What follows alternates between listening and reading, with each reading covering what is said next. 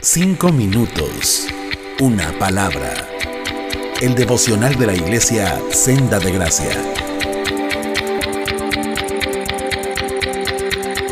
Hola, me da mucho gusto estar de nuevo aquí con ustedes compartiendo el devocional del día de hoy. Me llamo Neri Uraga y hoy les quiero hablar de 2 de Corintios capítulo 4 versículos del 6 al 9.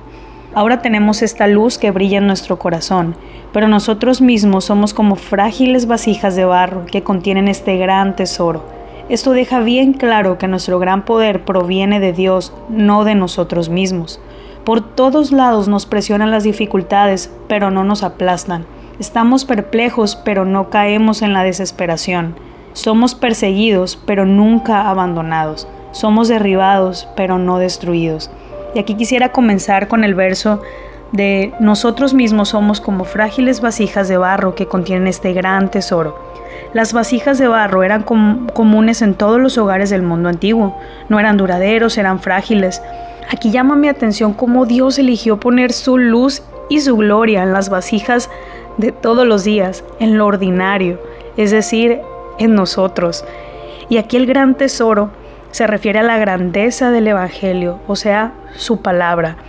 ¿Y por qué Dios pone un tesoro en vasos tan débiles? Y esto es para que sea evidente la grandeza, el poder y la gloria de Dios, y no que somos nosotros. Aquí es donde podemos también reconocer que el poder no está en el barro, sino en aquel que forma el barro, y ese es Dios.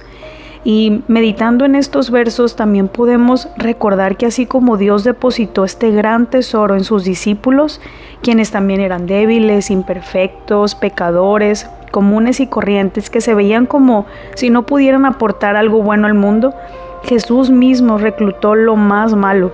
Así que no tendría por qué hacer una excepción con nosotros. Y en realidad es que no hay ningún otro tipo de personas porque nadie somos buenos.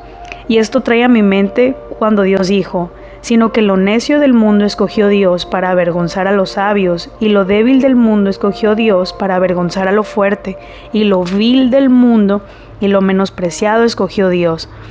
Y como lo dice una canción que me gusta mucho, de lo roto, arte tú puedes hacer.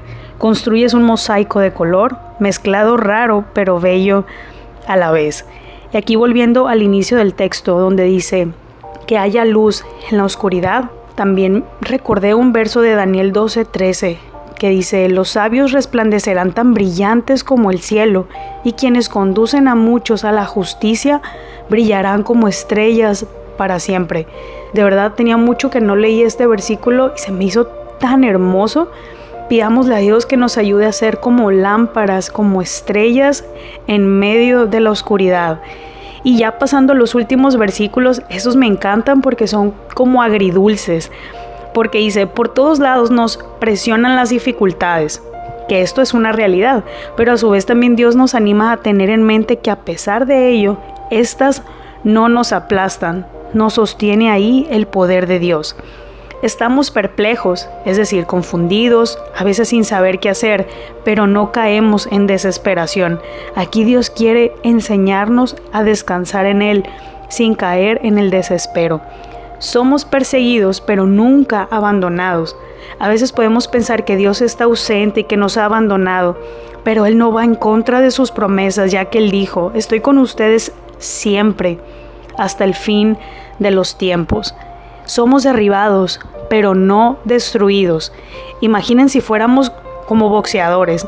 Podemos caer a la lona, pero el poder y la ayuda de Dios es que con esa ayuda es que podemos pararnos de nuevo y seguir en la pelea, en esa buena batalla de la fe.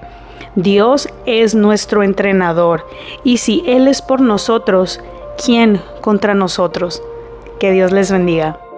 Cinco minutos. Una palabra.